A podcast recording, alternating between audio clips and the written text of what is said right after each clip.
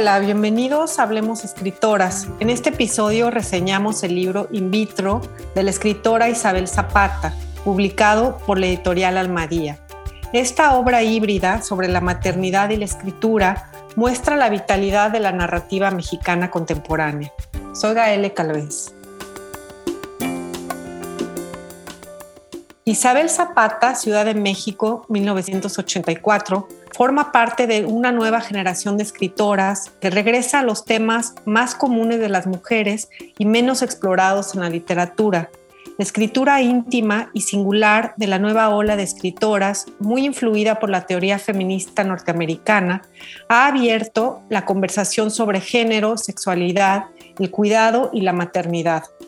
Zapata es una escritora con varios frentes. Desde letraslibres.com contribuyó con su columna a pensar en el lugar de las escritoras y en las múltiples luchas de las mujeres. Como editora y traductora, ha hecho apuestas literarias asombrosas como El sueño de toda célula de Marisela Guerrero, Tener de Robin Myers, Los eufemismos de Ana Negri y Cuando las mujeres fueron pájaros de Terry Tempest Williams. Publica su primer libro de poemas, Ventanas Adentro, en 2002 y los siguientes 10 años se dedica de lleno a estudiar ciencias políticas y filosofía, dos formas de conocer y pensar el mundo que integra posteriormente a su escritura. Su segundo libro de poesía, Las noches son así, de 2018, un libro electrónico, revela la importancia de lo visual en sus textos, la fotografía, los libros, las bibliotecas heredadas de sus padres adquieren un papel protagónico en la geografía de sus textos. Las anotaciones marginales, los subrayados, se resignifican en una lectura y reescritura cómplice que continúa conversaciones detenidas demasiado pronto. Sus dos siguientes libros, publicados casi de manera simultánea, Alberca Vacía, Una ballena es un país, demuestran su fluidez para pasar de la poesía al ensayo y para abordar temas tan diversos como la orfandad, la ausencia, la maternidad, el medio ambiente y los animales. Su más reciente libro, In vitro, explora a partir de textos breves el proceso de hacerse madre. Las múltiples referencias autoras, Sheila Hetty, Nuria Lavari, Sara Manguso, artistas, Laurie Anderson, Elina Broterus, activistas y filósofas, Muriel Rukeyser, Simon Weil, que han abordado el mismo tema, generan un tejido que podría ser una crónica o un ensayo, pero que es un animal distinto, una suerte de hipertexto. Sus seis partes, la gran ola, in vitro, embrión, medusa, surfista, doble acuario, conforman un ecosistema afectivo que contrasta con la descripción lineal de la fertilización asistida. A pesar de estar acompañada de Santiago, su pareja, su perra, sus amigos, todos amorosos, la experiencia de la maternidad, al menos al principio, no deja de ser profundamente solitaria, desdobla y fragmenta el cuerpo. Al procedimiento in vitro, como su nombre lo indica, no le interesan el sujeto, la pareja o el deseo. Cito, la palabra procedimiento no dice nada de la vejiga reventar, del espejo vaginal en forma de revólver, de las inyecciones de progesterona que me dibujan un atlas de moretones en las nalgas, ni del endometrio que batalla para alcanzar los 8 milímetros ideales de grosor. La austeridad del vocabulario médico, el desgaste emocional y físico alternan con fragmentos agudos donde la narradora se pregunta cómo se narra una espiral la estructura se construye de manera orgánica. La desconexión aparente entre fragmentos crea en realidad una perspectiva múltiple sobre una experiencia que se comparte muy poco y sobre la cual todavía existen muchos mitos. Cito, la clínica está fuera del tiempo. En la sala de espera resisto las ganas de preguntarles a otras mujeres cómo llegaron aquí, en qué punto del proceso están, cuántos óvulos han logrado fertilizar, cómo han tolerado los medicamentos.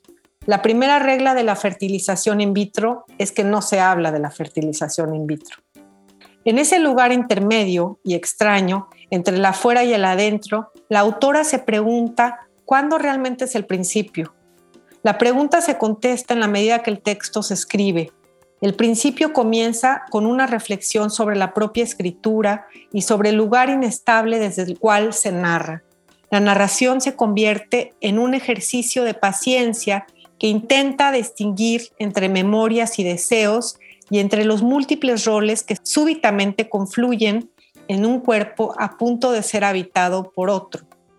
Hay dos corazones latiendo dentro de ti, le dice Santiago, pero cada uno con su propio ritmo, como algunos tambores africanos. Mientras reflexiona sobre lo que significa ser madre, la voz narrativa recorre sus distintas identidades, la escritora, la hija, la hermana, la paciente de psicoanálisis, la huérfana, la nieta, la sobrina, la compañera, la esposa, la madre. Estoy en obra negra, apunta con extraordinaria lucidez. Zapata cuestiona la imagen de plenitud fija y redonda que tenemos de la maternidad, que puede ser todo eso, pero que también es incertidumbre, multiplicidad y zozobra. La maternidad comienza mucho antes del parto, quizás comienza con esta obra mucho antes de ser publicada. La maternidad y la escritura comienzan de la misma manera, sin saber si alguna vez pasarán por otros ojos. En el vientre mismo de nuestra propia madre como una potencia que encontrará o no su forma en nuestra imaginación. Su cuerpo se convierte en un contenedor de memoria y de tiempos que coinciden y se replican.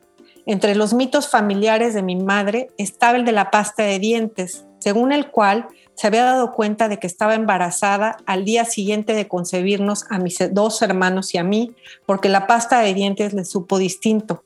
Hasta que una mañana, al lavarme los dientes, me detuve a examinar el sabor de la menta. El embarazo despierta una sensibilidad que posibilita el sentido de continuidad atemporal, como las fotografías. En la primera cita después del resultado positivo, la enfermera imprime una imagen en la que apenas alcanza a ver el saco vitelino con el embrión dentro. Es la primera fotografía que tendremos del bebé, pero no, tenemos ya la imagen de los dos embriones que nos dieron el día de la transferencia cinco semanas atrás. Mi hija empezó a vivir fuera de mí. A partir de entonces, una voz muy dulce habla con su hija, de pelo negro y rizado, que camina y baila con las manos apretadas. Aurelia es la medusa, la pequeña habitante del acuario. Voy a contarte lo que vi en el acuario de Monterrey Bay. Quiero estar ahí para todo. La voz es una, es la voz que la hija le ha dado a su madre. Dar a luz, comenta la autora, no es en absoluto comparable a publicar un libro, pero tal vez escribirlo sí se parece un poco a estar embarazada. La mayor parte del tiempo no tienes idea de lo que estás haciendo. La angustia ante la pérdida y la incertidumbre se articula en una escritura que incorpora la vulnerabilidad en un yo narrativo que desconfía de su capacidad para representar una totalidad. El lector entra en los textos y se sumerge en espacios fluidos. El pensamiento de Zapata envuelve como una ola, asombra, genera nuevos espacios, contiene, conecta mundos donde el agua es el hilo conductor y también una frontera frágil entre la vida y la muerte. Resulta difícil catalogar esta obra. Como la misma autora apunta, tal vez la última línea de este libro es la primera de otro, el inicio de algo que no me pertenece y que por lo tanto no debo intentar definir. In vitro es un ensayo de novela, un testimonio, una obra embrionaria, hermosa, un texto vivo.